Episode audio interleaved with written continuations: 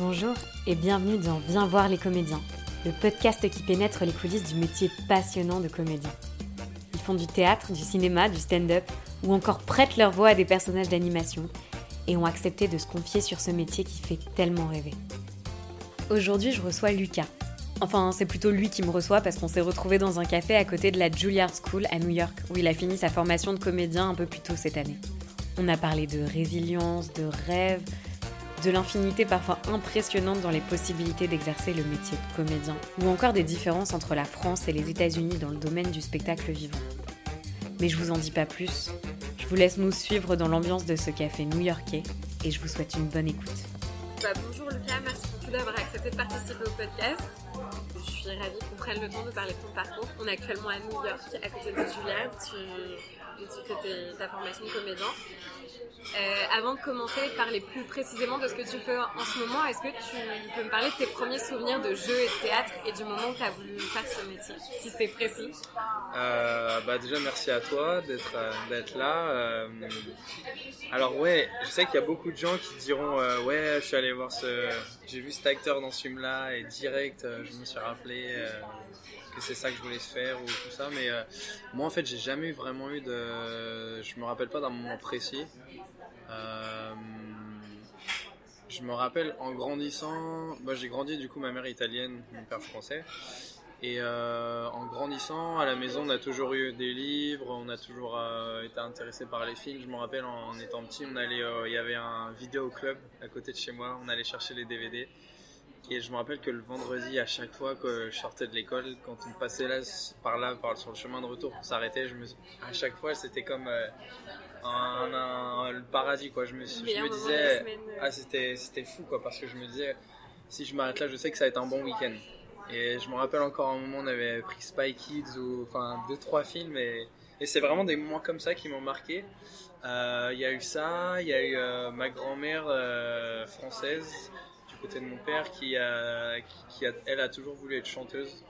Et en étant petite, elle était au, à un conservatoire qui s'appelait Conservatoire de, de Mireille qui était un conservatoire de chant et, et du coup le, truc c'est qu'elle est de parents portugais, immigrés portugais, du coup ses parents n'ont jamais vraiment voulu qu'elle fasse un truc dans les arts. Mais je pense qu'elle m'a donné un peu cette influence, ce, goût à côté artistique, euh, et ça en plus du côté peu que mes parents, mon père qui faisait souvent de la guitare, on m'a toujours, euh, on a toujours eu cette influence du cinéma français ou cinéma italien. Donc je pense que c'est un peu un mélange de tout ça. Et euh, je dirais, je pense peut-être le moment, c'est un jour où ma mère, qui est prof d'anglais à l'école, avait fait un, organisé un petit spectacle avec ses élèves. Et il y avait un de mes amis que je voyais à l'époque qui était en présentateur du spectacle. Et je sais pas, je me rappelle le regardant dans le gymnase du collège en me disant J'aimerais bien que les gens me regardent de la même façon qu'ils le regardent en fait. Et, et, ça, je pense, c'était un moment parce que moi, j'ai toujours été super timide étant petit. J'osais même décrocher le téléphone, c'était euh, une mission quoi. Et euh, ouais, du coup, ces moments-là, je pense, plusieurs moments ont fait qu'à un bout d'un moment, j'ai en grandissant, j'ai nourri cette, passion, mais j'ai jamais vraiment osé en parler jusqu'à assez tard en fait. Et euh, à chaque fois qu'on allait au cinéma, c'était incroyable pour moi d'être dans une salle avec des gens que je connaissais pas, regarder un film et, me dire mais comment ces, ces gens-là ils arrivent à, me faire oublier que je suis dans une salle et à vraiment à rentrer dans un film. C'est toutes ces questions en grandissant et ces petits moments qui, qui ont fait euh, qu'un jour j'ai décidé de peut-être de franchir le pas. Mais c'est fou, donc ça veut dire que ça a été vraiment un processus personnel, mais pendant ce moment-là, tu fais pas particulièrement de théâtre ou Non, alors euh, c'est ça parce que c'était vraiment antérieurement, j'y pensais beaucoup en grandissant. À chaque fois que j'allais voir un film, euh, je regardais sur Wikipédia où est-ce que l'acteur était, était, allé à l'école, quel film il avait fait ou elle avait fait, et pour savoir leur parcours. Et au, au, coin de ma tête, je me disais un jour, j'aimerais bien aussi faire ça. Et c'est un jour euh, au lycée, en seconde, que ma mère m'a dit bah, pourquoi pas faire des cours de théâtre? On, avait dû en parler un petit peu comme ça. Et moi, je m'étais dit non, enfin, j'étais encore assez, réservé. Quoi. Et un jour, elle m'a dit bah, inscris-toi. Et j'étais un peu réticent au début, et au final, j'y suis allé. Et c'était, je me rappelle, le premier jour où on arrivait, on devait passer un par un sur scène, regarder l'horloge en face de nous et faire une impro avec l'horloge. Et c'était le moment à la fois le plus flippant, mais aussi le plus génial parce que au début, j'ai dû rester au moins 15 secondes sans rien dire. Et je sais pas, au bout d'un moment, il y a un truc qui s'est déclenché et après, c'est parti comme ça. Et je me suis dit, euh, c'est trop bien ça parce que les gens m'écoutent quoi. mais euh. c'est génial, mais tu savais à quoi t'attendre parce qu'en plus en cours de tête, c'est tellement imprévisible ce à quoi tu peux te retrouver confronté que entre ce que t'as pu t'imaginer et la réalité. C'est ça, tu t'imagines des trucs et au final tu vas là-dedans et, et, tout est l'opposé. Tu, tu, tu, tu, m'attendais pas du tout à ça en fait. Et au final, j'ai vraiment apprécié. Et je pense que c'est un des premiers moments de ma vie où je me suis rendu compte de, d'en fait d'avoir un peu peur de faire quelque chose. Et en le faisant c'est là où je me suis rendu compte qu'il y a quand même quelque chose à gagner derrière en prenant des risques en, en franchissant un peu ce pas de je suis réservé, je suis timide, j'ai un peu peur. Euh, voilà. Et, en fait, et là, je me suis dit, il y a, ah, il y a, un, il y a tout un univers euh, en dehors de ma zone de confort à découvrir. Quoi, et du coup, là, tu étais au lycée, et à ce moment-là, ça se précise un peu pour toi l'idée d'en faire ton métier, de te former, ou ça reste encore un peu flou, un rêve Ça reste un rêve au lycée, euh, en seconde, ça, je nourrissais ça. c'est un peu sur le côté, et parce qu'on m'a on m'a toujours encouragé, mes parents m'ont toujours poussé à faire tout ce que je voulais dans ma vie, mais si je le faisais, de, le faire à fond, de le faire bien. Donc euh, je pense que ça n'aurait pas été un problème au début de dire à mes parents j'ai envie d'être comédien. Sauf que euh, les pressions de l'école, les amis autour, de... on m'a jamais vraiment dit ah vas-y fais-le quoi. C'était plus un truc. Ouais, ça veut dire moi je dois totalement prendre cette responsabilité-là de me dire je considère que je peux en faire mon métier, que je me sens assez confiant. Ouais, parce que c'est pas, ça n'a jamais été considéré, en tout cas dans mon, dans mon environnement, on est sur la campagne et tout, c'était, on m'a jamais vraiment dit euh, être comédien c'est un métier normal. C'est un peu un, peu un rêve comme être footballeur. Euh, je voulais d'ailleurs aussi être footballeur en étant petit. Euh, et au final, en, de fil en aiguille, j'ai continué. et après le lycée, j'ai fait un bac S. J'ai vraiment galéré parce que là encore, j'avais eu une conseillère d'orientation qui m'avait dit faut faire S parce que si tu sais pas quoi faire, il faut que tu t'ouvres le maximum de portes, ce qui est ce que je trouve un peu dommage parce que c'est le faux bon conseil quand même. C'est ça et je, crois que ça a un peu changé. Hein. Maintenant l'école c'est en train de changer, mais le système scolaire français ouais est assez. Euh, il y a une seule façon de penser, de voir les choses et si tu rentres pas là-dedans, t'es un peu t'es pas normal quoi. T'es un peu le gars à part, tu sais, tu sais pas ce qu'il ce fait là. Et euh, du coup, j'ai fait ça. Je me suis dit, après la terminale, je me suis dit, jamais j'arrête les maths, je fais plus ça du tout. Et du coup, en fait, et c'est là encore euh, une autre facette de moi, j'ai vraiment du mal à prendre des décisions. Du coup, je me suis dit, j'étais intéressé à l'époque, je, voulais être acteur. Ça, c'était vraiment un truc très fort en moi. Mais aussi, j'étais assez intéressé à, à, la politique internationale, au conflit, à tout ça, tous ces trucs-là, au droit. Et, et, du coup, je me suis dit, bon, à la fin de la terminale, je vais faire euh, je vais tenter le concours Sciences Po. Alors je sais pas pourquoi ça m'est venu en tête. Je me suis dit je vais faire ça et si ça marche pas, et eh ben ça veut dire que c'est le destin qui décide pour moi et je eh, devrais être C'est une bonne manière de trancher quoi. en sachant que j'avais fait S, déjà je galérais, que j'avais pas du tout eu le temps de préparer le concours. Du coup je suis allé au concours en me disant si je suis pris c'est vraiment euh, que je dois pas faire euh, ça. Et voilà, au final ça n'a pas marché évidemment et je me suis moi je me lance à fond dans, en tant que comédien, je me suis inscrit au cours Simon à Paris. Et euh, donc c'était une, c'est les cours pro euh, du, c'est trois fois par semaine il me semble, l'après-midi. Et mes parents par contre m'avaient dit bah à côté de ça autant que tu fasses une licence pour avoir un diplôme. Parce que les cours ne donnaient pas de diplôme reconnu, quoi. Ils donnaient un petit papier en disant euh, merci venu Lucas, il a été très gentil et, voilà. Mais, mais du coup, au début, ouais, j'ai commencé une licence en droit et anglais, ce qui prenait vachement de temps pour ensuite rebasculer, je me suis dit je vais faire un truc que je, que je connais, qui va juste me donner le diplôme. J'ai fait une LLCE d'italien, donc euh, licence d'italien en sachant que je parle déjà italien. Donc c'était vraiment pour avoir un diplôme, mais c'est bien, ça m'a donné un diplôme et en même temps ça m'a laissé le temps après de faire ce que je voulais, faire mes cours de théâtre qui étaient assez prenants euh, 3-4 fois par semaine. Ouais. Et du coup, à ce moment-là, quand tu commences les cours d'école de théâtre, euh, déjà, est-ce que tu sais vers où tu vas ou est-ce que tu te diriges aussi vers l'école de théâtre pour préciser euh, tes représentations du, métier, du secteur, de la manière de construire ta carrière et comment ça a été déterminant et les rencontres que tu as pu faire à ce moment-là et aussi euh, bah, les enseignements que tu as reçus sur les premières années d'école Ouais, alors bah, je dirais que à part les premiers cours de théâtre que j'ai fait au lycée, qui étaient des cours amateurs qui m'ont permis un peu d'aller outre cette première étape de la timidité quoi. le, le cours Simon, je dirais que c'était vraiment l'endroit qui m'a permis de plus que sur le métier de comédien, j'ai compris que ça me plaisait vraiment d'être sur scène et d'interpréter un texte. Donc c'est un peu le ouais, ce qui a un peu tout déclenché. Et je, suis resté deux ans là-bas, j'ai rencontré des gens super. Et en fait, c'est à la fin des deux ans, j'ai eu l'occasion, euh, j'ai eu l'occasion du coup euh, de venir travailler aux États-Unis en été. Euh, c'était totalement par hasard. Une amie du cours m'a dit, ils font des entretiens pour travailler à Disney l'été. Et je me suis dit, bon, bah, je vais essayer, quoi. Et, au final, j'étais pris dans ce truc. Je suis venu deux mois travailler à Disney aux États-Unis. Euh, j'étais dans un magasin, vendait des trucs, mais il y avait des gens du monde entier et, ça m'a permis vraiment de me confronter à ce que c'est d'être dans un autre pays, de, de parler une autre langue et, euh, bah, de, devoir survivre euh, du coup en parlant, en apprenant l'anglais.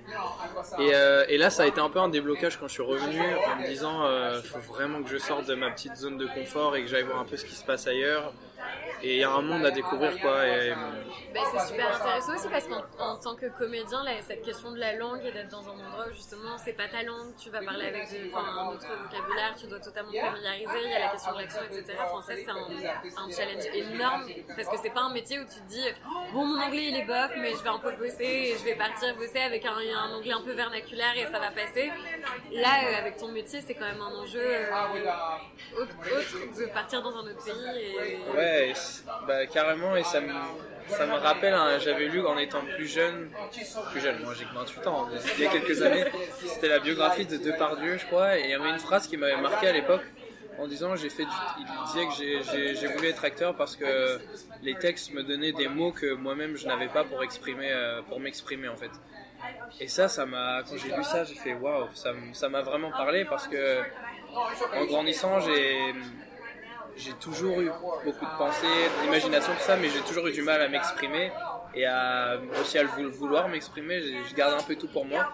J'ai l'impression que le théâtre, ça m'a aidé vraiment à, appliquer tout ce que j'ai en moi avec des mots qui existent déjà sur une page et, essayer de comprendre euh, pourquoi on en arrive là et, euh, essayer de pas essayer. Euh, c'était un peu ma façon d'aller chez le psy quoi, d'extérioriser tout ce que j'avais en moi. Euh, et, c'est peut-être aussi pour ça que c'est pas que j'étais habitué, mais du coup ça m'a ça m'a paru un peu normal de me dire. En fait, euh, ouais, parce que toi, même dans ton processus de formulation, de réflexion et de ouais en fait d'extériorisation de ce que tu peux avoir à l'intérieur en fait déjà en français ce que tu as pu faire avant c'était normal passer par le théâtre et par les textes donc là en fait c'est presque logique que dans une autre langue tu puisses passer par des textes qui sont déjà bah, Ouais, du coup, le fait que ma mère était italienne et mon père français, à la maison on a toujours eu les deux langues. Et euh, je pense que j'ai toujours eu une, affinité pour les langues et une passion de voir ce qui se passe un peu ailleurs. je pense que j'ai aussi grandi avec l'admiration de certains réalisateurs ou acteurs américains ou anglais. Euh, pense à Scorsese par exemple, que j'ai une petite photo là. Euh, mais des gens, ouais, on, est très influencé par le cinéma américain. Mais c'est fou, ça paraît vraiment un autre monde, enfin, parce que je, même par rapport à la formation, bah, tu, pourras nous en parler, mais ça paraît un monde quand on parle cinéma français versus cinéma américain, ou même la manière de jouer, les, les acteurs de référence qu'on a. On a l'impression que c'est deux mondes très étrangers qui, qui communiquent presque pas tellement. Euh, on l'oppose, enfin, souvent par exemple, des gens qui disent ah, Moi je regarde vraiment pas de films français, j'aime pas, ou euh, qui en référence ne vont prendre que des films américains. Enfin, c'est c'est rare d'entendre justement des comédiens français qui se disent bon bah à un moment je me suis dit qu'il fallait que je parte parce que j'imagine que dans la manière de concevoir et ta formation et ton métier et le rapport que tu vas avoir à lui, bah tu remets aussi un peu tout en question en partant parce que tu vas te confronter à totalement autre chose. Mais du coup, euh, je, te, laisse. Euh, non, non, oui, ouais, c'est totalement ça parce que je pense, et aussi euh, mes parents m'ont toujours poussé, ça m'a toujours intéressé de un peu ce challenge. C'est peut-être grâce au sport, j'ai fait longtemps du foot et tout ça. Et cette idée de se dire, euh, je me surpasse, je veux être le meilleur. dans le milieu artistique, il n'y a pas de meilleur, donc euh, il n'y a pas cette même compétition que dans le sport. Mais peut-être cette mentalité, ça m'a poussé à me dire, euh, bah, pourquoi pas aller voir ailleurs et pourquoi pas. ça ne pourra qu'être mieux. Voilà, exactement. en plus et j'ai rien à perdre. C'est ça, en fait, je me suis rendu compte, j'ai rien à perdre. Et c'est vraiment par hasard, euh, j'étais chez moi, euh, du coup, euh, après avoir fini les cours Simon, j'ai fait, je suis venu travailler aux États-Unis, je suis rentré, je suis parti les cours Simon, et vu que j'étais pas très loin de Versailles, j'ai fait, fait l'audition pour aller au conservatoire de Versailles, qui en fait m'intéressait à l'époque parce que il y avait aussi la danse et la musique, et je me suis dit, j'aimerais bien dans un environnement où il y a des gens qui font autre chose que du théâtre. Donc j'avais un peu déjà cette idée derrière la tête est vraiment venu euh, du ciel, je sais pas pourquoi. Il y, a, il, y a eu, il y a eu ce documentaire sur, euh, sur Arte qui parlait de la Juilliard, qui était cette école euh, à New York dont j'avais déjà entendu parler parce que. Moi, dans des séries. séries, mais même, comme je disais, en regardant sur Wikipédia chaque acteur, je me rappelle, j'étais fan de. J'adore toujours Robin Williams, j'avais vu sur Wikipédia qu'il était passé par cette école. Et je me rappelle la petite photo et tout euh, sur Wikipédia, je me suis dit, euh, ça a l'air pas mal. Hein. Et c'est marrant qu'à chaque fois que je regardais euh, d'autres acteurs ou musiciens, le nom ressortait à chaque fois. Donc je me suis dit, il doit y avoir quelque chose là-dedans. Et j'ai regardé ce documentaire et fasciné quoi. surtout qu'il y a trois pôles, il y a le pôle art dramatique, danse et musique. Il y a même jazz, chant, enfin c'est incroyable. Et je me dis, j'aimerais tellement être dans un environnement comme ça, vraiment artistique, où il y a des gens qui font plein de choses quoi. Et, euh, et ma mère qui rentre dans le salon, elle me dit bah qu'est-ce que c'est? Je dis ah non c'est cette école la Juilliard. Elle me dit bah faudrait que tu essayes les auditions, tu tentes. Je me suis dit non bah, c'est pas possible. Enfin, je suis de la campagne euh, je vais pas me retrouver à New York. Et au final mes parents, euh, sans eux je serais, j'en serais pas où j'en suis aujourd'hui. Vraiment m'ont toujours poussé, comme je disais, de me pousser à faire le meilleur, les, les meilleurs même pas qu'école, à faire ce que je voulais dans la vie, mais si je le faisais, d'y aller à fond, quoi, pour rien regretter. Et euh, du coup, j'y suis allé, j'ai fait les auditions, et en passant les auditions, en fait, je me suis retrouvé, euh, j'ai passé chaque étape, et je suis arrivé au dernier tour, où on n'était plus que 50. C'est quoi le format des auditions? Alors en fait, pour les auditions, ils te demandent, en, en, étranger, tu as un truc en plus, ils te demandent de préparer 4 monologues. Du coup, tu as un monologue dans ta langue, du coup 5, pardon. 5, ça c'est en plus, et quatre, les 4 monologues, c'est deux Shakespeare et deux contemporains donc euh, en anglais. Et ça, en fait, il faut se filmer, il faut en envoyer, il faut les envoyer. Et une fois que les gens à l'école voient ça, ils décident de, si ça vaut le coup de t'inviter pour une audition, de te faire voyager jusqu'à l'école. Du coup, j'avais fait ça, j'avais passé cette première étape.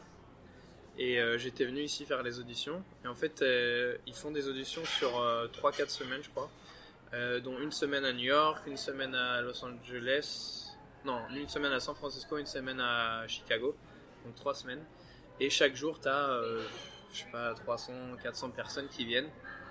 Tu fais les auditions la journée, donc tu, passes tes monologues, tu passes devant les profs, après tu as un second tour où ils en rappellent. Moi, au début, on était, ouais, je sais pas, 100, 200. Et à la fin, on était euh, une vingtaine. Du coup, et à la fin, on repasse nos monologues et on fait des exercices en groupe, tout ça tu finis la journée par un entretien en te demandant de, qu'est-ce qui t'a amené là et pourquoi, pourquoi cette école. C'était super impressionnant. C'était impressionnant, mais, mais tu vois, en, revenant en arrière, en fait, j'avais pas conscience du truc et du coup, je me suis dit, mais j'y vais à fond, quoi. Et je m'étais, je me rappelle, j'étais préparé, j'étais je suis un grand fan de Mohamed Ali. Et j'avais écouté tous ces discours et je m'étais fait un calendrier en me disant euh, je vais courir euh, tous les deux jours, je répète mais vraiment un truc comme un sportif quoi. un truc vraiment en mentalité. Euh, et je suis arrivé en me disant mais je, vais, je, vais, tout défoncer mais qu'est-ce que je sois pris ou pas tu vois je donne tout et ah je fonce. J'avais même j'avais fait un monologue, j'avais fait genre qu'on m'appelait au téléphone, du coup j'avais en plein, en plein début du monologue, j'avais sorti mon téléphone en disant aux gens du jury, je suis désolé, euh, et j'ai fait, c'était un truc, je sais même pas pourquoi j'ai fait ça. Et je crois qu'ils ont, ils ont bien aimé euh, ce fait de tenter un truc complètement taré. Et du coup, je me suis retrouvé à la fin de journée à avoir passé toutes les étapes, et je rentre en France. Et euh, quelques semaines plus tard, du coup, chez moi, on m'a annoncé du coup que j'étais pris au dernier tour. Et là, c'est l'école qui m'a financé même le voyage, le fait de revenir ici.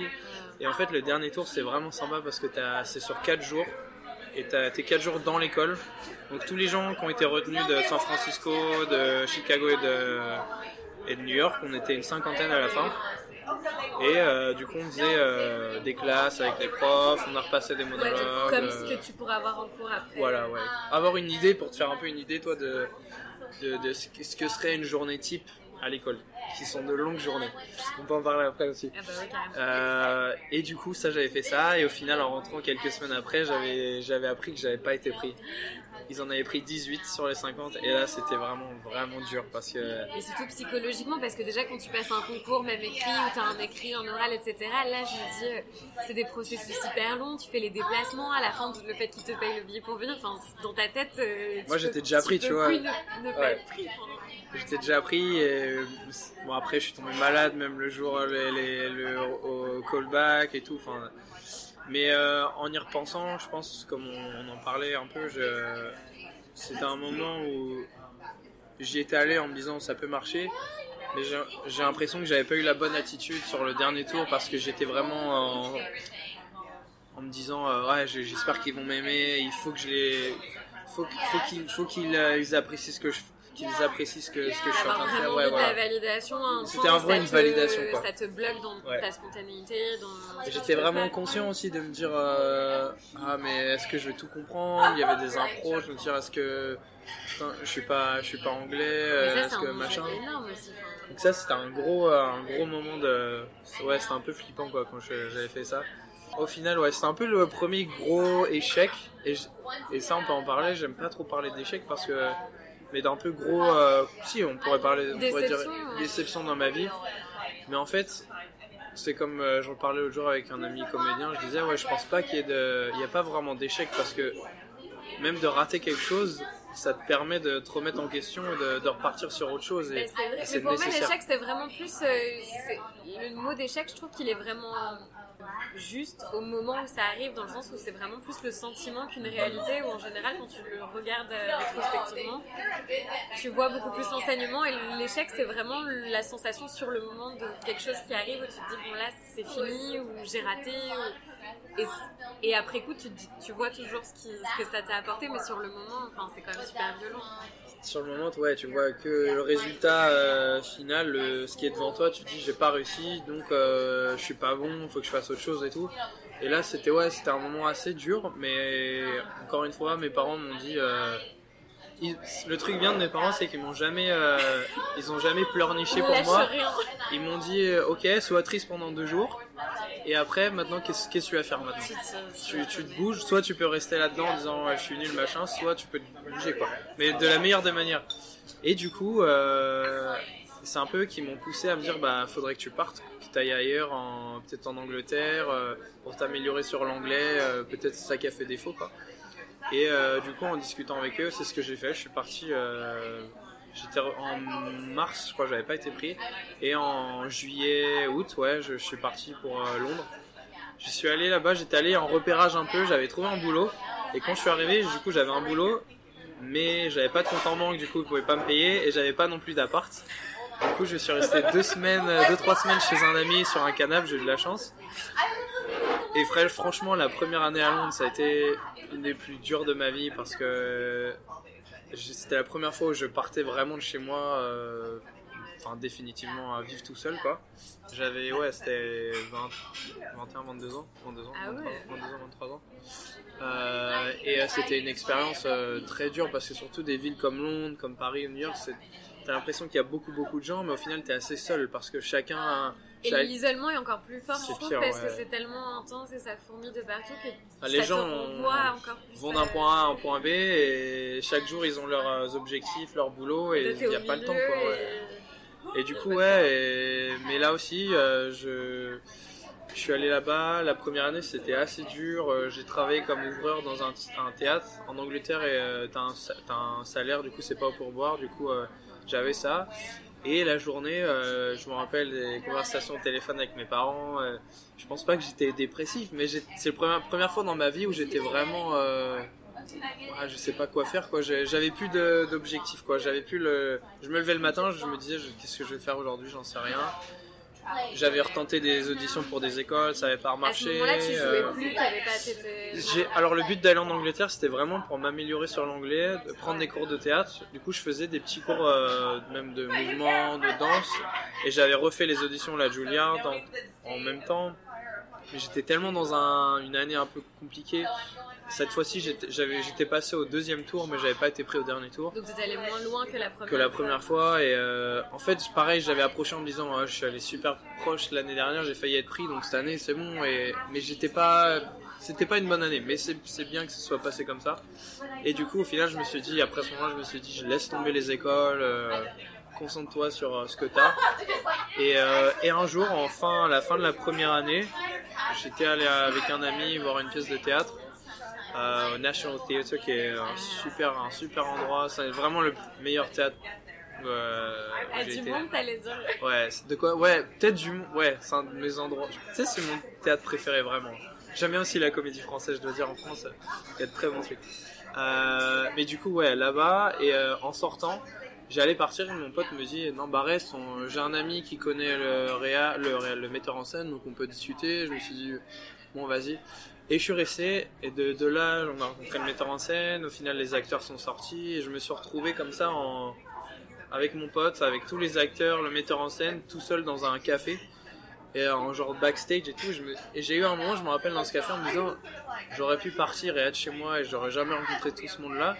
Et en fait, je suis resté, même si j'avais pas forcément envie au début, et j'ai rencontré des gens super sympas. Et, et c'est vraiment ce déclic en rentrant chez moi le soir, je me suis dit, mais en fait, j'étais tellement focus sur ce que j'avais pas, sur, sur les auditions qui marchaient pas, ce que je dois faire ou ce que je n'ai pas, au lieu de me dire regarde autour de toi il y a plein d'opportunités mais en fait t'en avais pas conscience.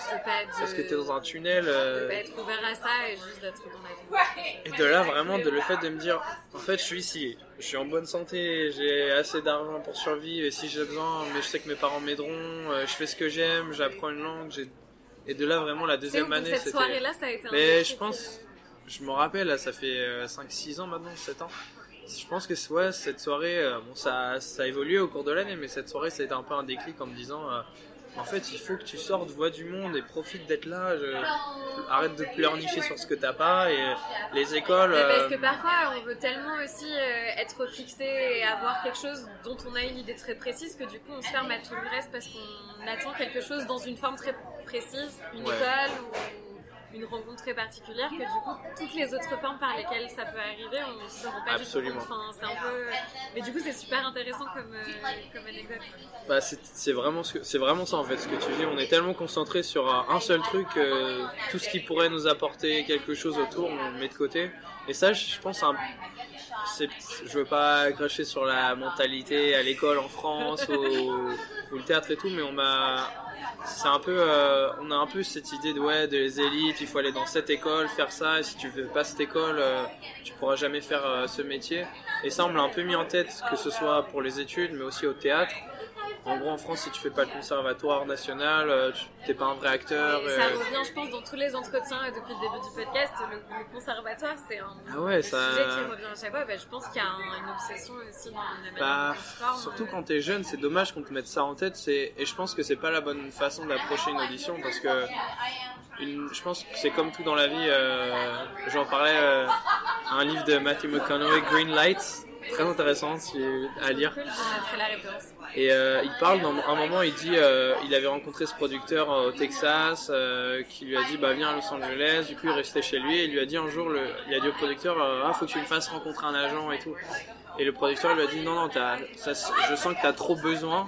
Du coup va en Europe, voyage et tout. Et mais tant que tu auras trop besoin, personne ne voudra de toi en fait. Parce que tu dégages ce. ouais, t'as cette énergie, cette attitude et les gens se disent mais ce gars-là, avant qu'il me rencontre, est-ce qu'il avait une vie ou...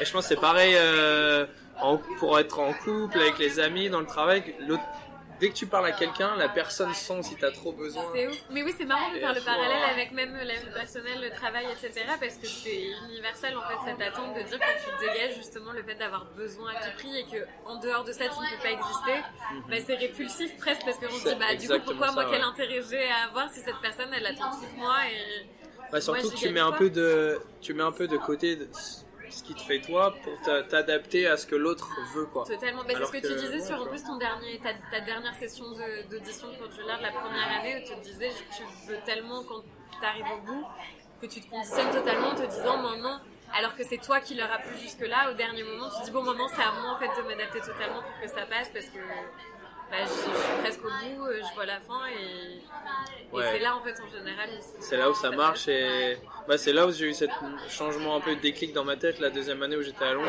Et ce qui est marrant, comme, comme on vient de dire, c'est que en ayant eu ce déclic, j'ai, après j'ai commencé, j'ai fait une pièce, on a tourné un film à Budapest, enfin des trucs qui m'étaient jamais arrivés quoi. Et je me suis dit, si j'avais pas eu cette attitude de dire oui, de prendre des risques et de sortir de ma zone de confort et d'être juste dans une bonne mentalité, bah j'aurais jamais eu de ça parce que je pense que la personne en face, on, ressent les énergies, il y a quelque chose qui dit cette personne, euh, j'ai envie d'être à, côté de cette personne parce qu'elle dégage quelque chose de cool et d'attrayant quoi. Et, euh, du coup, c'était en faisant ce petit film à Budapest, en parlant avec une, euh, une amie sur le tournage, et bah, elle m'avait dit, ouais, je fais les auditions aux États-Unis pour cette école, machin. Je me suis dit, tu sais quoi, je vais retenter une dernière fois, pourquoi pas.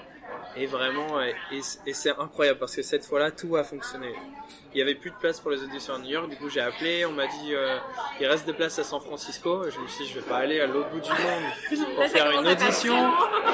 Je me suis dit bon je regarde, s'il y a des avions pas chers, je vais y aller et on verra. Je regarde, comme par hasard, il y avait une offre avion euh, aller-retour. Euh, j'étais à Londres à l'époque encore. Et j'avais payé ouais 200, même pas 300 euros je crois. Oh wow. Et euh, aller-retour San Francisco Londres. Et du coup j'ai dit moi je peux pas, je vivais. En allant là-bas, j'ai une amie de mes parents qu'on avait rencontré sur un voyage avant m'avait dit je connais quelqu'un qui peut t'héberger gratuitement dans sa maison. Du coup je me suis retrouvé dans une maison tout seul, euh, enfin à San Francisco. Et... Mais en fait tout, tout, tout, tout a, fonctionné quoi. Et quand j'ai fait les auditions là-bas, en fait, je me suis dit, en fait, j'étais vraiment dans un moment de ma vie où je me suis dit, j'ai pas besoin de cette école en fait. Je sais que je ferais ça avec ou sans Juilliard ou avec ou sans n'importe quelle école. Et euh, par contre, je suis ici et je, me lance et je kiffe et, et je me rappelle avoir parlé avant de rentrer dans la salle pour l'audition avec quelqu'un. Je me dis, euh, en fait, je suis juste heureux d'être ici parce que je suis à San Francisco, j'adore cette ville, j'ai tout. Enfin, c'est c'est vraiment un kiff quoi. Je... Mais ce que tu dis, je trouve ça fou. Enfin, c'est la, la, phrase que tu as dit, c'est vraiment ça de dire c'est le moment où tu arrives à dire que tu peux faire sans. Enfin, ça revient tout à fait à ce que tu dis, mais c'est le moment où tu te dis je peux le faire sans et quoi qu'il arrive, je vais le faire. Ça change tout et je trouve ça fou parce que c'est ça paraît pas grand chose dit comme ça parce que c'est un peu abstrait, théorique et vraiment ton état d'esprit. Mais je pense que ça doit tout changer aussi dans la manière dont tu approches les choses, toi dans l'énergie que tu dégages, etc. Et là en l'occurrence. Euh, je pense que c'est vraiment la clé de beaucoup de choses et, et même je pense que cette année, ces années même de galère à Londres, ça m'a tellement aidé, ces échecs, comme on disait, échecs, épreuves d'avant, ça m'a tellement, ça te forme tellement que je me suis, je me suis rendu compte que, en fait, c'est même mieux de, passer par là parce que, comme on disait, quand tu veux trop quelque chose, les gens le sentent, mais aussi c'est bien de, quand tu veux quelque chose, c'est bien de, c'est un ce truc du désir, c'était, c'était quoi J'avais vu dans une interview, je crois que c'était. Je crois que c'est Pierre Ninet qui disait ça dans une interview. Que en fait, quand tu désires quelque chose, c'est bien que ça arrive pas tout de suite parce que tu. Tu le valorises et tu l'apprécies Exactement, ouais. Tu l'apprécies dix fois plus et, et, et tu, tu, te bats pour avoir ce que tu veux, quoi.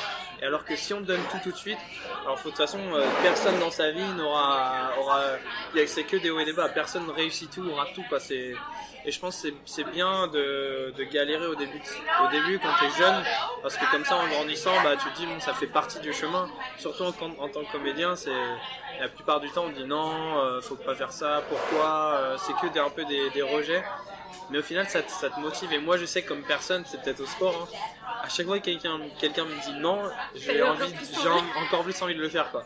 Du coup, je me dis, ouais, c'est ça, j'ai juste besoin de, du soutien de certaines personnes comme mes parents, mes potes, la famille et tout.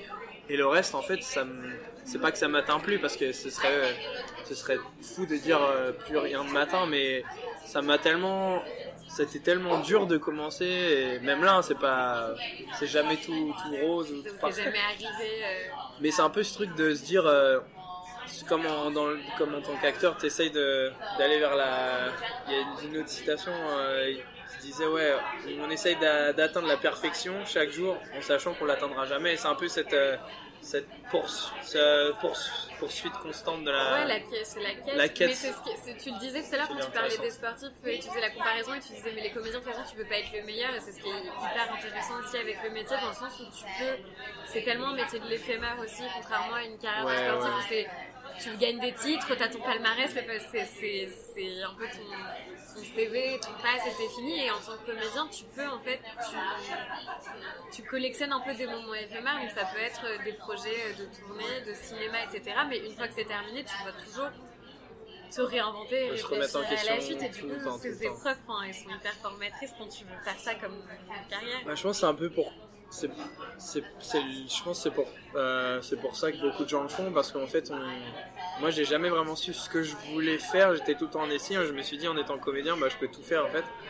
Et le fait de toujours de, devoir se remettre en question, bah, c'est, ça fait peur d'un côté, mais c'est ça qui est, c'est ça le truc le plus intéressant, quoi, parce que tu dis la semaine prochaine, je sais pas où je, serai, peut-être il y aura quelque chose, peut-être, peut-être que non, et, et je pense que le, pour revenir du côté sportif, et c'est ça qui est, je trouve dommage parfois en France, et je le vois même sur des, je parle du foot parce que j'adore le foot, mais il y a à chaque fois que des gens disent euh, je sais que je suis le meilleur et je donne tout, en France on a tendance à un peu à se dire mais pour qui il se prend, euh, il a le melon, machin. Alors que je trouve qu'au contraire, et c'est pour ça que j'adore les gens comme Mohamed Ali par exemple, euh, qui disaient je suis le meilleur, et, parce qu'une fois que tu le dis, bah, tu es obligé de, de, de bosser, de taffer pour y aller. Quoi. Alors que si tu le gardes pour toi, bah, personne ne le sait. Et je pense que c'est un peu un genre de challenge de le dire. Je vais vous montrer de quoi je suis capable. Après, ça veut pas dire que. Enfin, après, les, les, les, sentiers de chacun sont différents, quoi. Mais mais euh, je pense que c'est quand même bien d'avoir cette mentalité de dire euh, je veux être le meilleur, mais avec envers moi-même, pas envers d'autres personnes, parce que surtout dans le milieu du comédien ou de la musique, il n'y a pas de y a, ouais, bon, d'accord, il y a des premiers prix et tout, mais pour moi, ça veut rien dire de. Je trouve que c'est un des milieux où c'est le moins révélateur parce qu'au bout du compte, en plus, les trajectoires sont tellement différentes parce que tu peux exercer, enfin, déjà dans ta carrière, tu peux faire plein de choses différentes, mais en même temps, un comédien, il peut choisir des choses tellement différentes. Ouais. Déjà, si tu veux faire du théâtre, du cinéma, mais ensuite, dans ce domaine-là, tu as un milliard aussi de champs qui sont différents et qui se rencontrent pas forcément, donc il n'y a pas de meilleur et c'est mieux et plus dur que dans d'autres secteurs parce que du coup, tu dois encore plus que quiconque trouver toi ce qui te correspond. Et en fait, euh, il y a moins de références en te disant genre, lui c'est un peu l'acteur idéal, la carrière euh, euh, à vouloir à tout prix. Et en fait, c'est vraiment à toi de à la fois avoir tes référents, à la fois avoir tes expériences et de naviguer là-dedans en te disant, ok, moi où est-ce que, enfin, où est-ce que je suis à l'aise? Et ça, ça doit être, enfin, c'est une super vaste entreprise quoi quand tu te formes et que tu prépares la suite. Et c'est un peu comme dans la vie parce que même les gens que, que tu regardes et tu te dis ah cette personne là elle a réussi super jeune et même ça, ça veut dire quoi réussir? Enfin pour chaque personne c'est différent tu vois. Après il arrive toujours un moment dans la vie que ce soit à 20 ans 30 ans 40 50 n'importe un moment c'est pas toujours euh, que des hauts quoi. Il y a des creux. Et donc je pense le fait d'avoir des, de, ouais, de devoir bosser pour arriver à quelque chose au début de ta carrière, au début de ta vie, c'est c'est quand même une chance et c'est un atout je pense sur le long terme. Parce que c'est beaucoup plus dur je crois si, si tu as eu tout ce que tu voulais toute ta vie un jour à 40 ans, 50 ans, tu te réveilles, tu te dis euh, ah je sais pas quoi faire et là c'est plus dur parce que parce qu'avec l'âge, si tu as une famille, machin, j'en sais rien, mais je pense que moi le fait d'avoir jamais même c'est ça dans le milieu dans le milieu je, connaissais personne euh, j'ai jamais eu d'aide euh. là maintenant à force en faisant des trucs je, me dis bah on crée notre réseau le fait d'être ici même en France en Angleterre en Italie tout ça. Donc euh, ouais je pense mais je pense que c'est sain quand même de c'est ça en fait ce que je dirais je, je, me dis si je pouvais me dire à parler à mon à moi-même d'il y a 10 ans je me dirais mais ah, tranquille quoi. Respire respire Vraiment... parce que aussi, moi je trouve que c'est un vrai truc de notre génération, de, le, stress. Alors c'est encore plus vrai quand t'es comédien parce qu'il y a une vraie pression là-dessus, mais on a un vrai stress du, du temps et de la réussite parce qu'on a vraiment des injonctions très fortes là-dessus de se dire euh, j'ai pas une seconde à perdre et, et je dois sans savoir vraiment quoi en plus parce que ça reste après la question de réussite, la question de on doit aller très vite mais vers quoi, ça aussi c'est compliqué.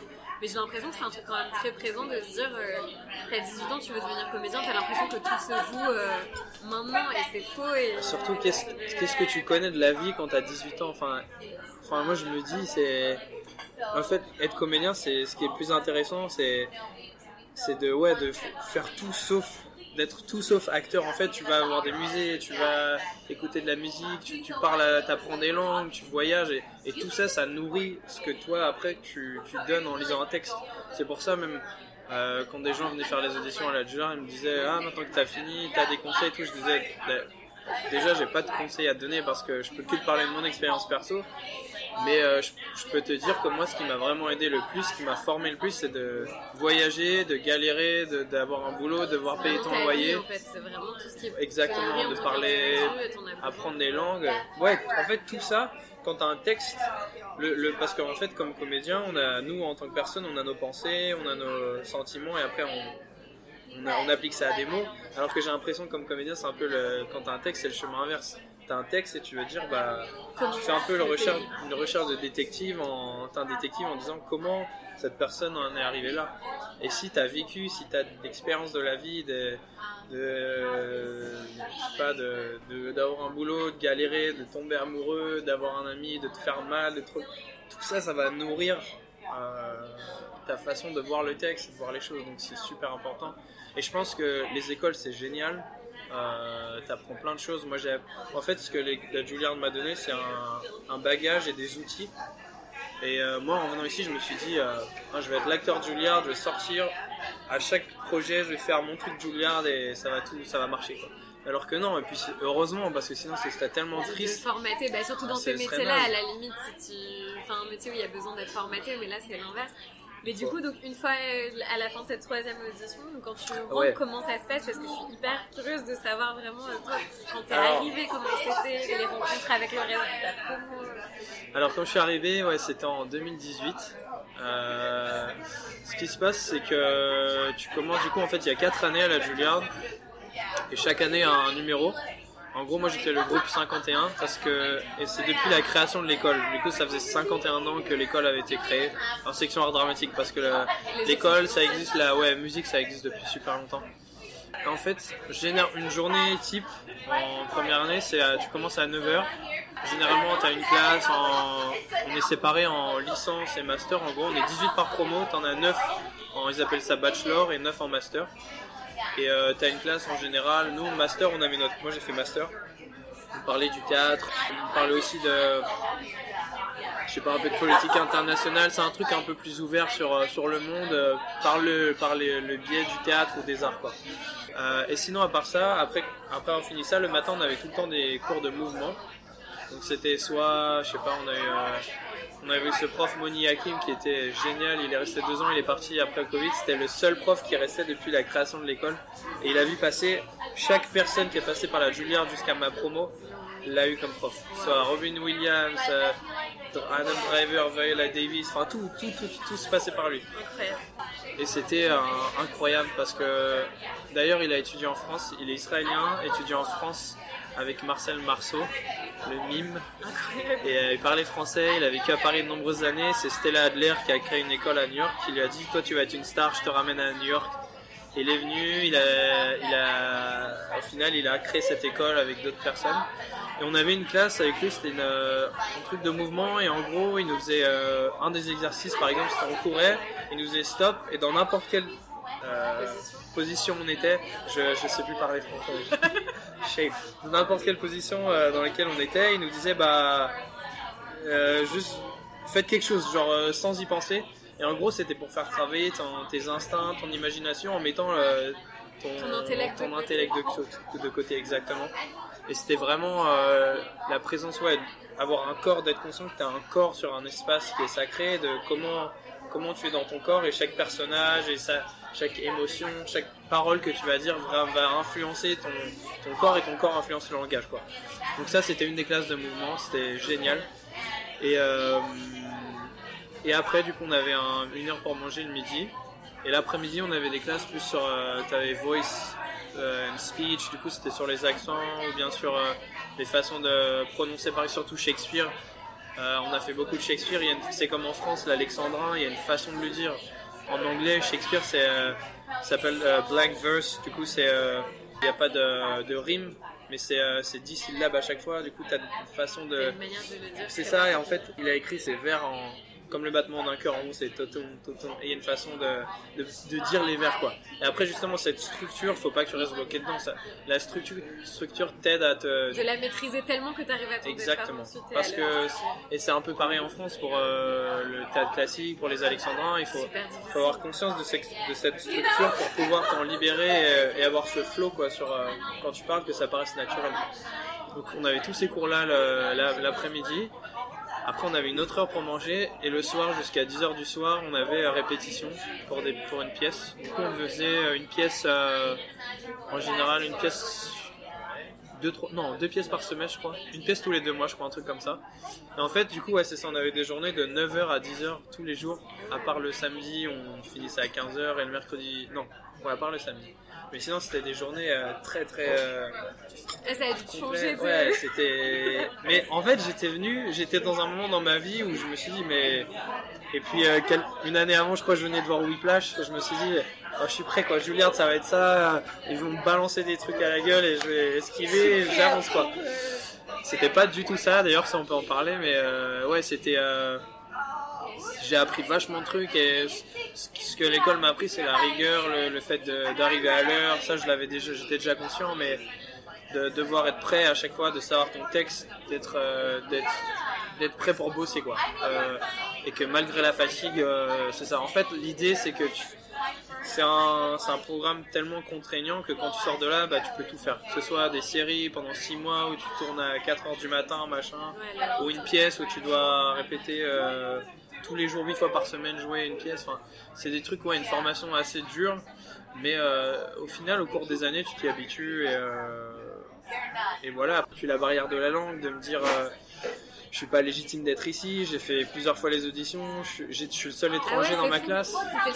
J'étais le seul étranger dans ma classe. Du coup, ça c'était un petit peu dur. Et j'avoue, il m'a fallu un peu de temps au début pour me dire je suis légitime d'être ici. J'ai fait plusieurs fois les auditions, mais ils m'ont pris parce que on me l'a répété après que le fait de s'être acharné, d'être revenu, ça les avait vraiment pas impressionnés, mais ça leur avait plu.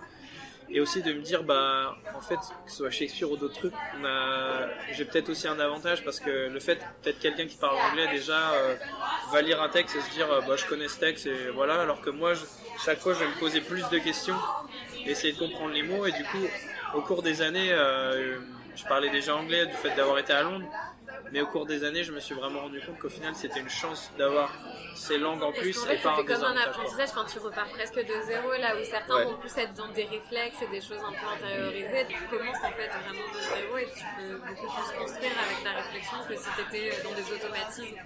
Ouais, bah, j'ai vraiment appris à me poser des questions. En fait, ce qu'on t'apprend ici, c'est de poser des questions et, euh, comme on, disait, il n'y a, pas vraiment de bonne réponse. C'est vraiment l'important, c'est de, de, se poser les questions et de tenter de, et, euh, et de vraiment de, de, se jeter. de, si tu, tu te rates, rate-toi euh, royalement. Quoi. Enfin, ouais, au moins tu le pas peur de te rater. Et c'est ça vraiment, j'ai appris. Euh, en fait, je m'étais mis en tête euh, depuis les auditions de me dire dès qu'il y a quelque chose qui, qui te fait peur, vas-y, sois le premier à le faire.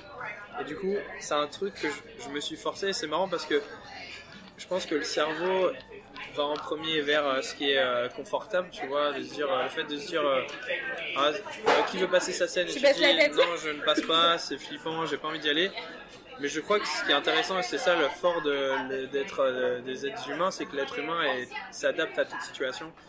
Et si tu commences à rentrer dans ce truc en disant, ok, j'ai peur, mais vas-y, j'y vais, et vraiment, moi, c'est ce qui est arrivé. Je me... À force de faire ça, et bah, c'était naturel ouais, d'y aller à fond. cerveau, en fait. C'est complètement. Et maintenant, je me dis. À force de le faire, en fait, tu. C'était confortable d'y aller en premier, de me dire, euh, bah, si je rate, euh, et alors? Passer. Bah, surtout, j'imagine que c'est. En fait, c'est pareil pour tout le monde. Ce qui est dur aussi, c'est que. Je trouve qu'on a, on a tendance à vachement sur je sais pas comment dire, mais surestimer les réactions des gens si on fait quelque chose en se disant si je me trompe c'est ridicule, si je me trompe on va me juger, etc. Et en fait, cette peur, on l'a tous, donc au bout du compte, c'est faux on que. Tous dans le... ouais. Du moment où tu te plantes, enfin, on est. Et puis on oublie, enfin, c'est. Et puis, de toute façon, je pense que l'important, c'est. Surtout dans ce milieu, mais même dans la musique et dans tout, je pense, c'est de. de tenter. Et c'est comme c'est idiot, mais qui ne tente rien n'a rien, tu vois et c'est tellement intéressant parce que même, même par exemple quand tu travailles sur un personnage, il y a toute la partie euh, recherche qui d'ailleurs ici c'est assez différent l'approche. Donc ça, on peut en parler aussi, mais c'est. C'est. Il y a l'approche que tu fais sur la table en lisant le texte, en travaillant de ton côté le personnage et tout. Et après, une fois que tu as tout ça, il faut faire confiance au travail et de laisser tomber tout ça et d'aller sur scène et d'être avec l'autre personne en face. Parce que tu peux pas être sur scène pendant ta scène, penser euh, Attends, mais ce gars-là est écrivain et du coup il a écrit de la main droite et machin. Sinon, tu sors totalement de la scène. Parce que l'important, je pense, je me rends compte, au, fin du, au, fin, au, au final, comédien, c'est vraiment de juste écouter et répondre. T'as rien à amener en fait. Tu fais le travail et t'es là et si t'as un, un partenaire de scène, et bah, tu peux juste écouter et, tu réagis. C'est vraiment. Ouais, de pas être trop dans l'intellectualisation de ce que tu fais. Ouais, non, et c'est ça. Et ça, c'était vraiment intéressant. Du coup, euh, le fait d'avoir les deux, les deux approches en France. J'ai au final en France, mes expériences c'était Coursémont et à Versailles. Et mes amis comédiens avec qui j'ai bossé, ici c'était l'école ici.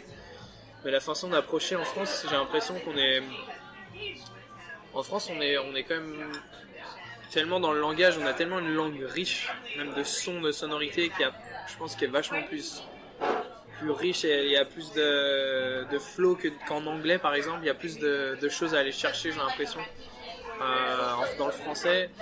Et du coup, on est, on est tellement bon là-dessus, on est tellement intéressé sur la langue et on a des films géniaux. Et ici, c'est un, un, peu différent parce qu'ici, il y a vraiment cette idée de on a hérité des, Russes, Stanislavski, après c'était Léa Strasberg. Tu as le texte et il faut un peu savoir ce qui se passe avant. Et, par exemple, à la Juilliard, à chaque fois qu'on avait une pièce, euh, on avait pendant une semaine, on était assis autour d'une table. On faisait pas de, on fonçait pas sur le texte en faisant des impros. On s'asseyait autour de la table et le truc que j'ai appris de l'école, ça je pense pour le coup je le garderai pour tout, c'est tout est dans le texte de lire la pièce chaque jour 10 fois, 15 fois, de lire le, ou un scénario 10 fois, 15 fois et de vraiment décortiquer chaque mot, chaque pourquoi. Il n'y a pas de, il y a pas de question débile. Il y avait par exemple cet acteur Oscar euh, Isaac qui était venu à l'école et il nous avait dit euh, n'hésitez pas à poser des questions. Il n'y a pas de questions débiles. Si tu vois euh, le gars rentre par la, ouvre la porte, et bah tu peux demander pourquoi il rentre pas par la fenêtre quoi. Et c'est vraiment, c'est vraiment tout, ouais, tu peux tout questionner et tout fait Parce que tout a, tout a, exactement le, la façon dont les choses écrites, que ce soit conscient ou inconscient, c'est parce qu'il y, y, a un cheminement et on va d'un point A à un point B. C'est ça, chaque histoire, il y a l'élément déclencheur, climax et euh, résolution de l'épreuve. ouais, en fait, ce qu'on fait, c'est qu'on passe du temps autour d'une table à discuter, à lire le texte, à poser des milliers de questions. En plus, chaque soir, du coup, il nous disait de, tu fais tes recherches sur ton personnage. Par exemple, on avait fait les trois sœurs de Tchekhov, euh, ça se passait en Russie. Euh, il faisait froid, euh, le perso que je faisais euh, a été passé par l'armée, du coup tu commences à faire des recherches, que c'est d'être dans l'armée, ce que c'est de vivre là, comment tu prononces les noms, enfin plein de trucs qui, va, qui vont en nourrir. En fait, tu dépassent totalement juste le texte, tu dois te ouais, mettre totalement ça. dans le contexte. Dans... Comprendre ce que tu es en train de dire, quoi, parce que au théâtre, on raconte des histoires par les mots, j'ai l'impression, et au cinéma, à la télé, c'est plus par, par des images. Et euh, ouais, du, coup, il y a toute cette partie pour en revenir à l'approche, ouais, l'approche du texte. Il y a toute cette partie du texte. Après, il y a toute la partie perso que toi, du coup, tes recherches, le personnage, tout ça. Et une fois que tu as fait tout ça, et c'est là où j'ai, il m'a fallu un peu de temps pour comprendre, c'est une fois que tu as fait tout ce boulot de préparation, il faut que tu laisses, tu laisses un peu tomber ça et que tu tu fasses confiance à ce que tu as fait, tu dis tout ça c'est en moi, j'ai pas besoin d'y penser. Bah du coup nous en dernière année avec le Covid, euh, l'année Covid, le cursus a été un peu euh, adapté, on finir par une pièce et au lieu de faire une pièce, on a fait des, courts métrages qui était vraiment top. Et on a eu euh, cette super actrice qui s'appelle Laura Lenny, qui est dans la série Ozark, super actrice qui est une ancienne de l'école. Et elle est venue en nous disant bah en gros trois jours en disant moi c'est comme ça que je, bosse sur mes épisodes machin. Et par exemple il y avait une série euh, moi j'étais en couple avec quelqu'un et je revenais en disant ah j'ai pas trouvé la moutarde. Et elle a fait attends attends attends et là elle m'a commencé à me poser des questions elle a dit où est-ce que t'es allé? Est-ce que c'était un magasin? Est-ce que c'était un gros magasin? Est-ce qu'il y avait du bruit? Combien il y avait de personnes? Est-ce que t'as trouvé la moutarde? Combien de types de moutarde? Est-ce que t'es revenu en voiture? Combien de temps il t'a fallu? Est-ce qu'il c'est toutes ces questions je me dis mais pourquoi elle me demande tout ça? Et en fait et après, c'est ça que je dis, il y a, il y a des gens pour qui ça va pas du tout marcher. Et des gens. C'est une approche hyper particulière. Exactement, c'est pas la seule façon. Et ça, c'est un truc que j'ai appris ici et je, pense pas que ce soit euh, l'unique façon. mais qui est très différente par rapport en France. On m'a jamais parlé de tout ça. Et pour ça, je pense que pour moi, c'était une chance de voir comment ça se passait en France.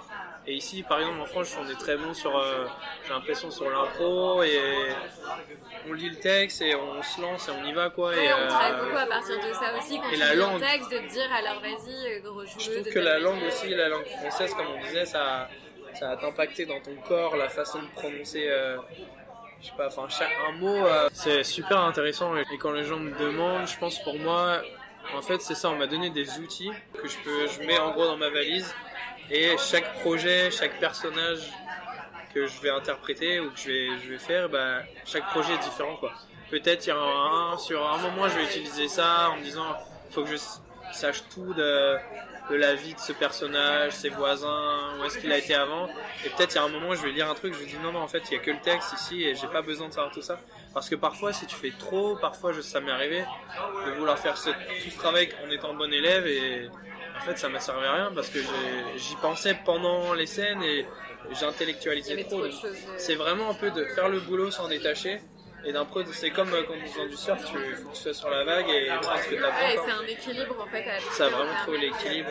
Mais toi, du coup, là maintenant, avec tout ça, du coup, tu là, tu termines cette année. Euh... J'ai fini en mai, ouais. T'as fini en mai et du coup, t'as envie de rester, tu sais. Ouais, j'ai bah, eu de la chance, c'est qu'en sortant de l'école, une semaine avant de sortir, j'ai eu un boulot direct et j'étais sur une pièce euh, c'était une pièce sur la vie de Saint-François, un truc un peu barré, euh, le genre de pièce qu'on pourrait voir en France mais aux États-Unis qui, n'arriverait quasiment jamais parce que ici, euh, ce qui est un peu dommage, c'est que tout est, tout est privé et c'est tellement cher d'aller au théâtre par rapport à, je disais, quand j'étais à Londres, tu payais une pièce 5 livres, 10 livres pour y aller. Ici, c'est la moindre pièce, c'est 150. Ouais, par rapport à la France. Hors de prix.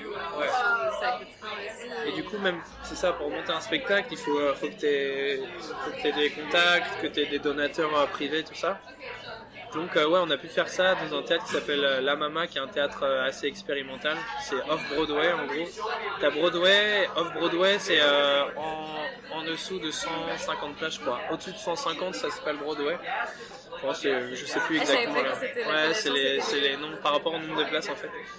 Et euh, du coup, j'ai fait ça et on devait faire une tournée en Italie avec ça, ce qui, ne s'est pas fait au final. Euh, mais sûrement reporter l'année prochaine, on verra. Mais du coup, ouais, c'était ma première expérience, euh, vraiment, vraiment sympa. Et après, j'en ai fait une autre, j'ai fait une autre pièce récemment. Et sinon, ouais, du coup, en fait, à la fin de l'école, tu as un genre de showcase où tu as les agents, managers qui viennent te voir. Et du coup, j'ai j'ai des managers qui m'envoient des auditions. Du coup, je fais pas mal d'auditions. Et euh, ce que j'aimerais, c'est aussi de trouver euh, même quelqu'un en France pour. Euh, maintenant, c'est ça, depuis le Covid, on fait, en fait, toutes les auditions se font par self-tape, par téléphone, ouais. Du coup, j'aimerais bien aussi, c'est ça, mais en fait, mon but, c'est de, de rester ici. Je suis en train de faire la demande de visa, alors ça, c'est une autre galère aussi. Euh, ouais, assez compliqué pour le visa aux États-Unis. Mais je suis en train de faire ça. Et le but, ce serait de rester ici, mais de voir en même temps, de pouvoir euh, Avec un agent en France et de commencer à faire des trucs en France, parce qu'il y a même en France, en Angleterre, en Italie. Et... Mais oui, mais c'est un atout en plus, d'avoir trois langues et d'avoir eu les... et, tes formations aussi dans, ouais, je voudrais. Bah, je pense au début, soit en Angleterre ou aux États-Unis, quand t'es étranger comme ça, que si t'es ni anglais, ni français, ni anglais, ni américain, c'est un peu au début, euh, les gens ils savent pas trop où te mettre parce qu'ils se disent euh, mais quel genre de rôle il peut faire ce gars et tout. et je pense c'est au final sur le long terme c'est ce qui est trop un peu unique et je pense vraiment j'y crois à 100% que c'est ce qui fera la différence au final d'avoir plusieurs langues. Le fait d'avoir été en Angleterre, d'avoir bossé les accents, euh, ça, ça m'a, ça m'a, c'est pour ça, de fait d'avoir raté la première fois, c'était bien parce que parce que ça m'a permis d'avoir cette expérience et de voir un peu une autre culture que celle des États-Unis.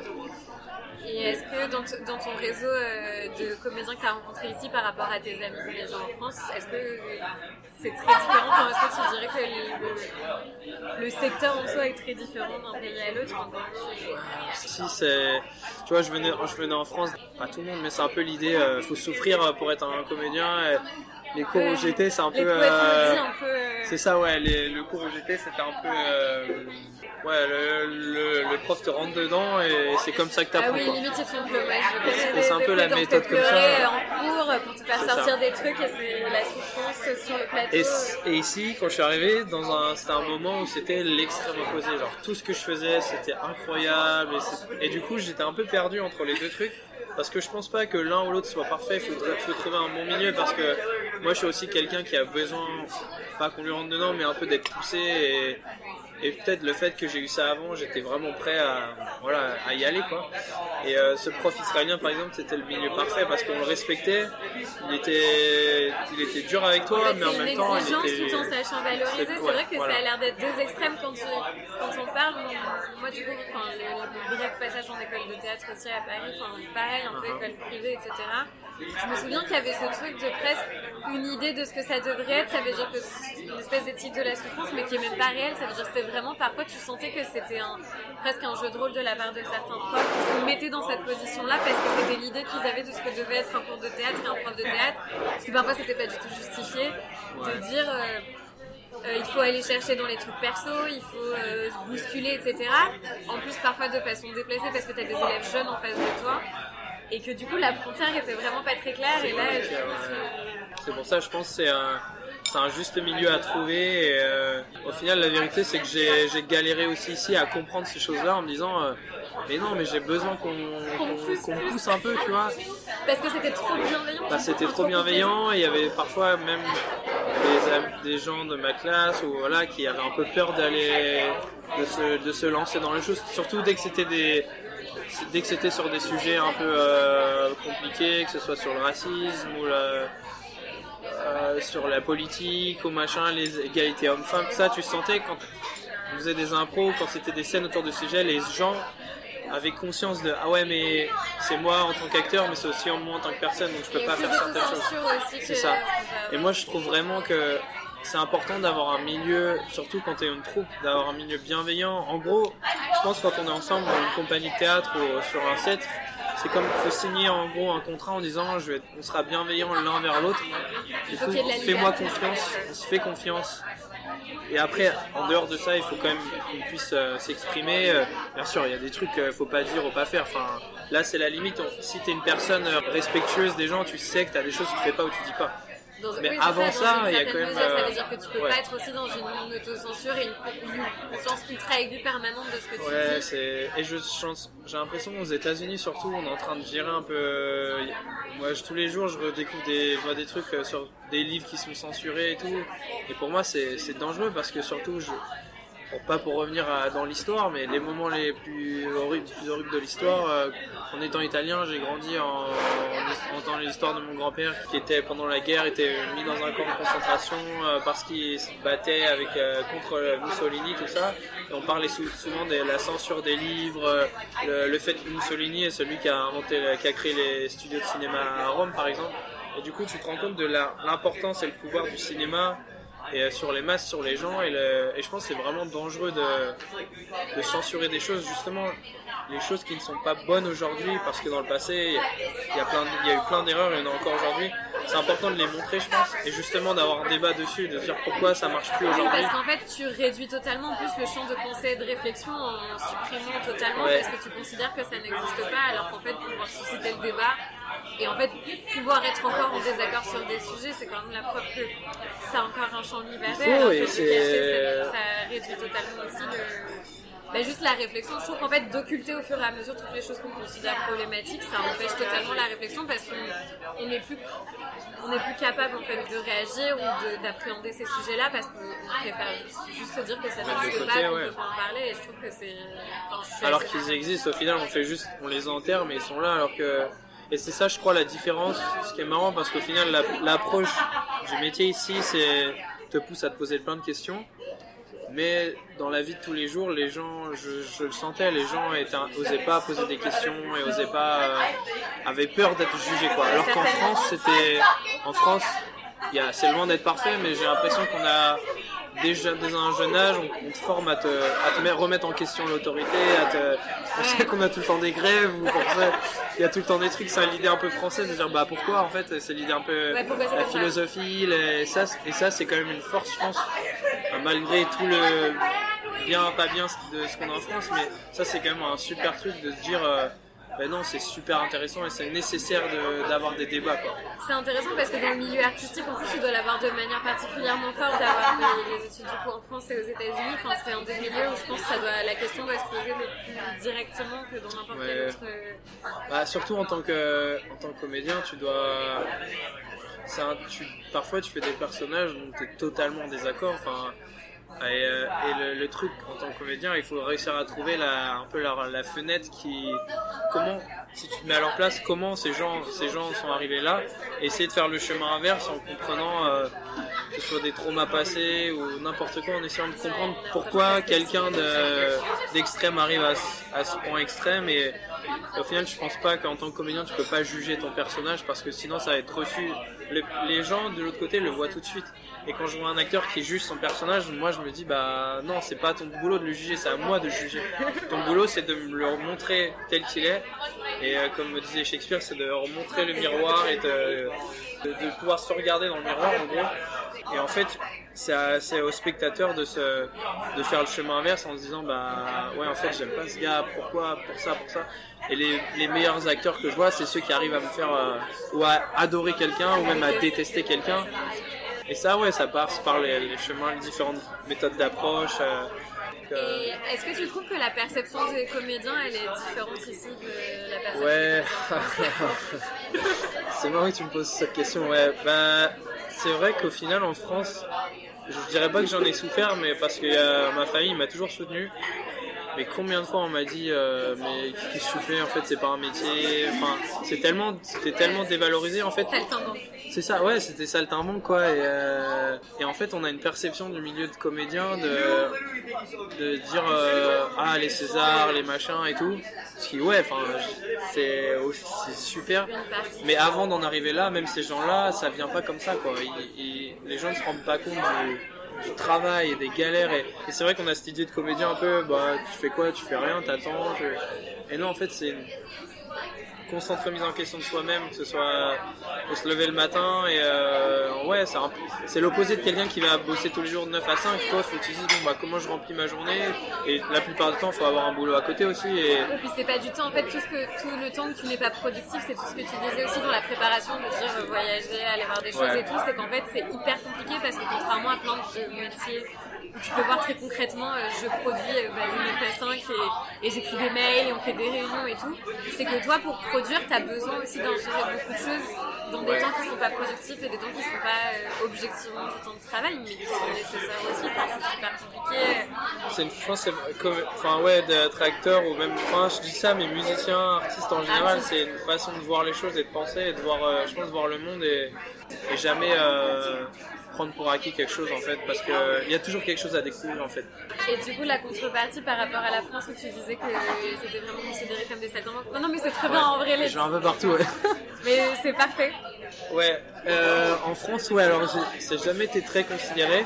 Et après, quand je suis parti en Angleterre, en fait, je me suis rendu compte que qu'en Angleterre, être comédien, il y avait vraiment beaucoup d'écoles et que c'était un truc. Euh, dans la culture, en fait, c'était normal. Tu, pouvais faire des études de théâtre comme tu faisais des études de euh, médecine ou de, commerce. Et je pense que ça vient aussi de la, forte culture de l'influence, par exemple, de Shakespeare. Des, des, âge, ils, lisent Shakespeare à l'école. Ça fait partie du monde anglo-saxon. Et euh, je pense qu'au final, sur euh, long terme, a influencé aussi aux États-Unis. c'est encore autre chose aux États-Unis parce que tout est très privé, tout est, que ce soit la santé, l'éducation, euh, tout ça, tout est matière à est-ce que ça va rapporter de l'argent. Euh, le théâtre ici, euh, du coup en fait aux États-Unis c'est enfin les États-Unis je parle de New York parce que c'est mon expérience mais ouais ici voilà. À New York c'est très les gens sont un peu fascinés que tu fasses ça tu dis ils, posent vraiment des questions en disant ah c'est comment enfin qu'est-ce que tu fais en fait? Raconte-moi un peu. Je pense je pense dans le monde anglo-saxon il y a plus cette idée de même euh, en tant que mon père est auto-entrepreneur aussi et en France c'est beaucoup de pour sa boîte on lui a toujours dit ouais mais si tu rates si tu rates qu'est-ce qui va se passer quoi? Alors que dans le monde anglo-saxon c'est plus euh, vas-y fonce et on verra ce qui va se passer enfin tente faut tenter. Et ça c'est un peu un truc qu'on retrouve aussi dans le milieu de comédien en disant on est conscient de, de la difficulté et tout mais ça vaut le. C'est tellement. en fait, c'est vrai que la notion de risque aux États-Unis, elle est beaucoup moins. On est vraiment très très averse au risque en France. Il y a vraiment cette notion. Euh, c'est vrai que les carrières valorisées en France sont des carrières euh, très balisées, avec des statuts, avec euh, des, des, étapes très claires de carrière.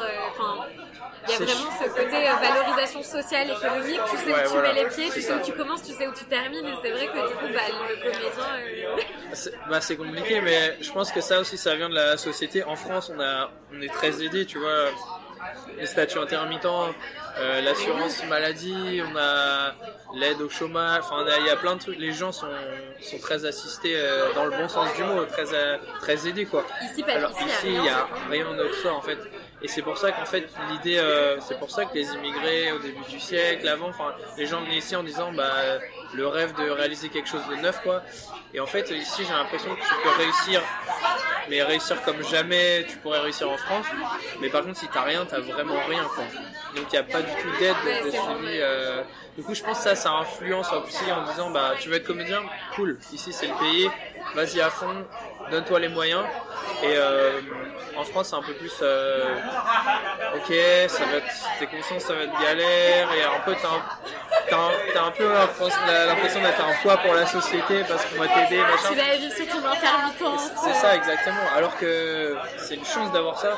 Et ce serait bien que fur et à mesure, on revalorise un peu. C'est vrai que c'est euh, fou que paradoxalement, dans un pays où on aide beaucoup plus et où du coup, tu as eh plein de dispositifs pour aider, ce soit moins valorisé et que ici, en fait, justement, il y a un peu ce truc de responsabilité individuelle et de dire, bah super, vas-y, euh, go, prends tes responsabilités et en fait. Euh, c'est ici un peu qui que tu sois, d'où que tu viennes, c'est vraiment ça au final.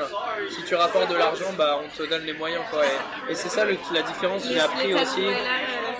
en France, on n'aime pas du tout parler de branding, de façon de, en tant que comédien, que es, au final, c'est malheureux et heureusement aussi ça. Il y a le côté artistique, mais il y a le côté, faut pas oublier, c'est un business avant tout, tu vois. Les, si tu veux travailler, à moins que tu sois ermite euh, à jouer pour toi tout seul dans la forêt, ce qui, j'adore la nature, je viens de là, du coup. Mais c'est vrai qu'il y a ce côté, euh, il y a un juste milieu entre, ok, il faut que j'arrive à comprendre comment les personnes me voient pour pouvoir me vendre au mieux et utiliser ça pour revenir vers ce que je veux vraiment faire moi en tant que comédien et, vers mes... C'est super intéressant. Enfin, moi, je l'ai vraiment vécu pour le coup en ayant fait un moment une école de commerce et en ayant travaillé dans le, spectacle vivant public en France. Je sais que c'est quelque chose qu'on m'a vachement renvoyé. Enfin, moi, j'ai bossé pour une compagnie où dès l'entretien, euh, on m'a un peu renvoyé à la gueule de. Euh, mais du coup, euh, t'as as fait, as fait cette école de commerce et t'as fait genre du marketing et des trucs comme ça. Et c'était paradoxal parce que le poste pour lequel je postulais, c'était chargé de prod et de dip, sachant que la dip, en fait, c'est vraiment la commercialisation d'un spectacle. Donc c'est juste l'aspect le plus mercantile quasiment d'un poste de, chargé de prod. Et en fait, c'est fou parce que du coup, c'est hyper. Euh, ouais, c'est hyper mal vu et en fait, on met un terme pour masquer le fait qu'il y a un aspect commercial, il y a un aspect euh, bah, juste euh, économique. Et on te renvoie toi à la gueule le fait que tu sois passé par une formation qui en fait te permet juste totalement de faire euh, ce métier-là. Tu l'as ressenti aussi du coup à toi. Et en fait, c'est vrai que je pense qu'on a des deux côtés. Et moi, ça m'avait vachement frappé parce que je me disais, bah non, je considère pas que c'est un produit commercial comme un autre, sinon je ferais pas ce métier. En même temps, c'est fou d'être dans le déni aussi de cette réalité-là. Je pense que c'est important et la différence, je pense, c'est vraiment d'apprendre ça et de se rendre compte que, ouais, comment utiliser euh, ces choses-là pour réussir à faire ce que tu veux. Et je pense aux États-Unis, les gens ont vachement plus conscience de ça, peut-être même trop. Parfois, ça devient, ça devient tout, ouais, voilà, ça tout devient à comment tu rapportes de l'argent. Mais je pense le plus important, en quand tu fais une école, en fait, on, le but d'une école, c'est que tu puisses tout faire. On t'enseigne un peu. c'est d'avoir le plus d'outils possible. On te dit, bah en sortant là, tu dois te dire, bah, je peux faire tous les rôles parce qu'on m'a appris à faire ça, ça, ça. Mais en fait, les gens, quand tu sors, sur les directeurs de casting, la plupart que j'ai rencontrés, euh, ça leur plaît pas trop, ça, ça leur fait un peu peur et euh, eux, ils aiment bien que savoir, ok, Lucas, qui t'es, euh, dans quelle case tu rentres. Donc un peu au début, si, tu comprends ça dès le début et tu arrives un peu à savoir, ouais, ok, les gens me voient comme ça, je vais jouer de ça pour les ramener vers ce que je peux faire aussi. Et après, de toute façon, une carrière se fait par des choix. Donc, surtout les auditions, plein de safe tape. T'as tendance à vouloir euh, montrer toutes les couleurs sur un truc. Alors, pour un directeur de casting qui voit ça, il se dit, mais non, je sais pas. C'est trop fou. C'est trop, tu vois, surtout si t'as un rôle. Euh, le mec, tu dois juste servir un café et t'arrives et t'essayes de montrer que t'es un acteur et tout. Bah non, enfin, justement, ton rôle c'est de servir le perso principal qui boit son café. Et une fois que tu comprends ça et de, de comprendre où est-ce que tu es, en fait, au final, c'est de se mettre un peu à côté, de côté toi comme comédien et de dire, au final, et c'est dur en ce moment parce qu'en ce moment, dans l'imaginaire euh, du, comédien, des gens, on voit ça comme les stars et tout, l'important c'est le comédien, alors que c'est l'inverse. Le comédien est là pour euh, servir une histoire, pour servir des mots, pour servir euh, un ensemble. Et si ça, tu, toi, tu, comme personne, tu te mets au service de l'histoire, là, ça, tu débloques tout, que ce soit pour les auditions, pour, tout. Enfin, une fois que tu comprends ça, c'est. Du coup, là, moi, j'ai des questions pour, avant la fin, avant de passer au texte. Du coup, j'ai cinq questions sur toi, les, les références un peu en tant que comédien. Euh, est-ce qu'il y a un personnage que tu as déjà incarné ou que tu rêverais d'incarner en tant que comédien? J'ai déjà incarné. De ceux que j'ai incarnés, je dirais un de mes, euh, un de mes préférés, c'était dans Les Trois Sœurs de Tchekhov. Un personnage qui s'appelle Tuzenbach, euh, qui est amoureux d'une des sœurs, mais elle ne l'aime pas, et c'est un peu ce c'est un peu ouais, le héros un peu romantique, mais qui n'arrive pas, il n'y arrive pas au final, à la fin, se fait tuer dans un duel. Enfin, c'est un, un peu tragique. Mais je dirais pas qu'il y a de rôle spécifique. En fait, je sais pas, je, c'est vraiment en lisant un script ou un truc, je me dis est-ce que, est-ce que ça, me, ça me fait kiffer de dire ça et est-ce que je me, je me projette déjà? C'est plus instinctif que ça, c'est pas. Ouais, ouais j'ai pas de, de, rôle spécifique. Est-ce qu'il y a une pièce selon toi que tout le monde devrait lire? Euh, bah, Je vais prendre une pièce américaine vu que j'en ai découvert pas mal ici. Je dirais je sais pas, le premier qui me vient en tête c'est Arthur Miller. Ah, il y en a deux. Euh, il, y en a deux d'Arthur Miller. Je dirais euh, View from the Bridge. C'est vue d'un. Je sais pas en français ce que c'est. View from the Bridge. c'est facile à trouver. Ou sinon de, de Crucible. Et il y avait un film qui a été fait, avec Daniel Day-Lewis. Et c'est la façon, un peu la, ouais, la façon de, de, projeter le, héros américain. Euh, ouais, il y en a une troisième, désolé. La mort d'un commis voyageur, ça je conseillerais vraiment parce que c'est un, un, héros qui est pris au piège dans, un monde qui est au final euh, tout se retourne contre lui. Enfin bon bref, ces trois pièces. Arthur Miller, checker Arthur Miller. Arthur Miller, ok. Euh, est-ce qu'il y a un film de référence pour toi? Je dirais peut-être. J'adore Scorsese, j'ai grandi en regardant tous ces trucs. Je dirais non, euh, Il était une fois l'Amérique de Sergio Leone, qui est un film de plus de 3 heures super long mais qui euh, parle un peu de l'histoire de l'Amérique, des émigrés, euh, et c'est vraiment magnifique comme film, avec la bande son de Ennio Morricone, qui est incroyable. Est-ce qu'il y a un comédien ou une comédienne dont la carrière te fait rêver? Euh... Oh, je, trop euh, je dirais mon, mon, comédien préféré, c'est un, un, comédien américain qui s'appelle Philip Seymour Hoffman, euh, qui à chaque fois que je vois, je, je sais pas, il y a un truc. Et ce que j'adore de lui, c'est qu'il fait pas souvent les premiers rôles, à moins, à, part dans Truman Capote, il été incroyable là-dedans. Et euh, à chaque fois, il arrive à, au service de l'histoire, il arrive à, avoir sa, faire passer sa vision des choses, et c'est, à chaque fois, ça me touche trop, quoi. Et enfin, est-ce que tu as un auteur phare? De théâtre Auteur phare de théâtre, ouais. Euh, bah, je vais revenir euh, là parce que j'ai eu l'occasion de le rencontrer, mais je dirais Florian Zeller. Il est, il est, il est, il est incroyable ce gars et euh, ce gars, ce monsieur, j'adore Florian. et euh, ouais, du coup, je dirais comme ça qui me vient passe par les, la tête Florian Zeller. Merci. Et du coup, maintenant, je vais te demander si tu as le texte que tu as. Alors, j'ai un texte. Ça aussi, bah, je dirais celui-ci aussi, Guitry, qui est un ah. auteur que j'aime beaucoup. Adore ton métier c'est le plus beau du monde. Le plaisir qu'il te donne est déjà précieux, sa nécessité réelle est plus profonde. Il apporte l'oubli des chagrins et des maux, et ça, vois-tu, c'est encore mieux. C'est mieux que tout. C'est magnifique et tu verras, tu verras ce que c'est une salle qui rit. Tu l'entendras. Ça, c'est unique, mon chéri. Ah, le bruit que ça fait. Tu verras, c'est très beau. Imagine un très grand silence on vient de lever le rideau. Un silence absolu, complet. On entendrait voler un impresario. Soudain, Tu viens de faire une chose qui plaît, un geste inattendu, comique, et ça commence tout à coup. Car ça commence d'un seul coup. Voilà, le silence rompu qui vole en mille éclats. Le public s'abandonne à l'immense rafale qui gronde et le secoue. Et le rire au galop qui traverse la salle emporte tout. Les chagrins, les soucis et les peines. Et comprends bien ceci. Comprends que c'est pour ça qu'ils viennent. À ceux qui font sourire, on ne dit pas merci. Je sais, ouais, ça ne fait rien. Sois ignoré. Va, laisse la gloire à ceux qui font pleurer. Je sais bien qu'on dit d'eux qu'ils sont les grands artistes. Tant pis, ne sois pas honoré. On n'honore jamais que les gens qui sont tristes. Sois un paillasse, un pitre, un pantin, que t'importe. Fais rire le public, dissipe son ennui. Et s'il te méprise et t'oublie, sitôt qu'il a passé la porte, va, laisse-le. Ça ne fait rien. On se souvient toujours si mal de ceux qui vous ont fait du mal. Mais peut-être qu'un jour alors tu connaîtras ce bonheur de la gloire éphémère. Ce bonheur qu'on n'achète pas. Peut-être un jour tu seras populaire. Et ça, vois-tu, c'est presque aussi bon que.